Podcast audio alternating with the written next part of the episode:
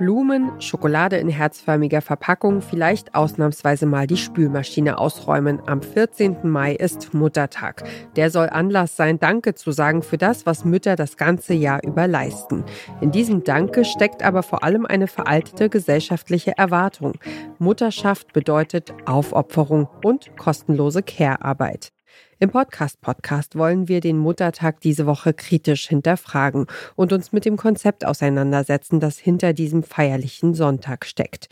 Dafür empfehlen wir euch sieben Podcasts, die sich differenziert mit Mutter- und Elternschaft auseinandersetzen. In unseren Podcast-Empfehlungen geht es um selbstbestimmtes Gebären, um Menschen, die es bereuen, Mutter geworden zu sein, um ungerecht verteilte Care-Arbeit, um queere Elternschaft, um Abtreibung, um feministische Zeitpolitik und um ein Stück deutscher Geschichte aus der Perspektive einer alleinerziehenden Mutter.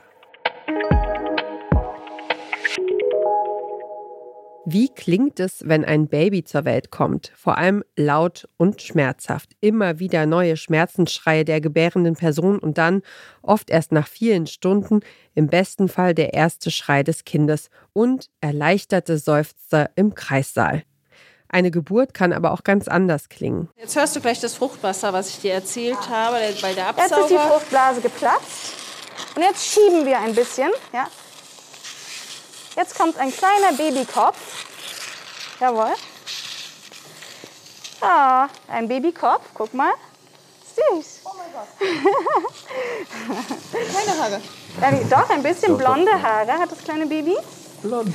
Jetzt nehme ich die Schulter von dem Baby und ziehe daran. Als ich noch Haare hatte. Ich habe ein Ohr Gehe gesehen. ich unter die Arme und ziehe das Baby so ein bisschen raus. Das sagt, ja. Hallo. Hallo. Das ist ein Ausschnitt aus dem Güncast vom Tagesspiegel und hier ist der Podcast-Podcast von Detektor FM. Was ihr da gehört habt, war die Geburt von Toni. Toni ist die Tochter der Journalistin Carline Mohr und sie kam im Frühling 2023 per Wunschkaiserschnitt zur Welt. Das heißt, Carline hat sich bewusst gegen eine Vaginalgeburt und für einen Kaiserschnitt entschieden. Ich fand eigentlich alles relativ gruselig, was mit so einer vaginalen Geburt zusammenhängt. Diese Unplanbarkeit, der komplette Kontrollverlust, diese Vorstellung von den Schmerzen und dann klappt am Ende doch irgendwas nicht und dann wird's halt doch ein Kaiserschnitt und so weiter. Und gleichzeitig hatte ich aber auch im Kopf, dass ein Kaiserschnitt nur die Notlösung ist. Ne? Das wird nur im absoluten Notfall gemacht, wenn das Baby falsch liegt, wenn es irgendeinen Notfall gibt. Und bin dann tatsächlich erst so im Laufe meiner Schwangerschaft so richtig dahinter gekommen, dass es Frauen gibt, die sich eben bewusst dafür entscheiden, die sich mit dieser Entscheidung total wohlfühlen, die sich nicht wie eine Mutter zweiter Klasse fühlen oder so, als hätten sie versagt, was man ja auch oft hört bei einem ungeplanten Kaiserschnitt.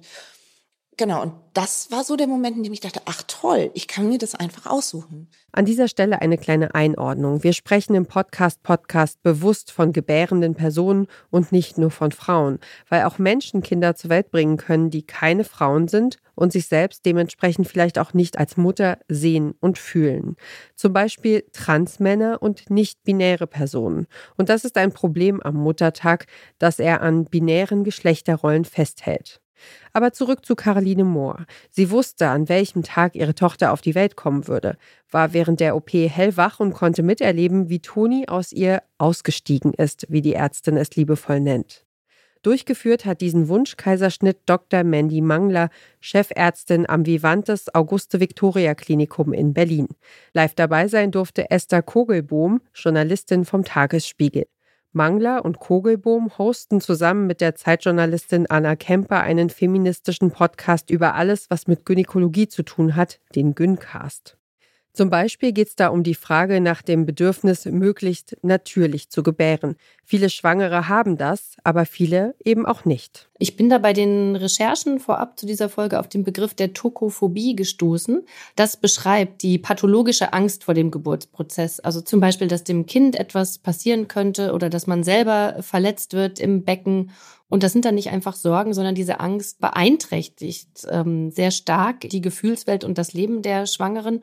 Und eine Auswirkung dieser Angst kann es angeblich sein, dass Schwangere dann eben sich für einen Kaiserinnenschnitt entscheiden, obwohl es eben keine körperlich-medizinischen Gründe gibt. Ja, das ist interessant, weil es auch natürlich sehr viel damit zu tun hat, wie man Geburt für sich selber besetzt und vielleicht auch damit zusammenhängt, wie man selber geboren ist und was für Erzählungen zu der eigenen Geburt von der eigenen Mutter weitertransportiert wird. Im Gyncast lernt ihr, welche Risiken die selbstbestimmte Entscheidung für einen Kaiserschnitt für das Kind und die gebärende Person birgt ob Kliniken ein gesteigertes Interesse daran haben, viele Kaiserschnitte durchzuführen und dass man auch bei einem Kaiserschnitt als schwangere Person aktiv mitpressen kann. Und ihr hört, warum viele Gebärende eine Sushi-Bestellliste dabei haben. Andere Folgen des Gyncasts beschäftigen sich mit der Frage, warum Frauen die Sterilisation so schwer gemacht wird und was sich die Evolution beim weiblichen Orgasmus gedacht hat. Und wer diesen Podcast hört, glaubt nicht an den Spruch, da musst du durch als Lurch, wenn du ein Frosch werden willst. Damit endet die heutige Ausgabe des Podcast Podcasts, unser täglicher Podcast-Tipp hier bei Detektor FM. Wenn euch unsere Podcast-Tipps gefallen, dann folgt uns doch direkt bei Spotify, Apple Podcasts oder Deezer. Da könnt ihr übrigens auch eine Bewertung dalassen, was uns und unserer Arbeit sehr hilft.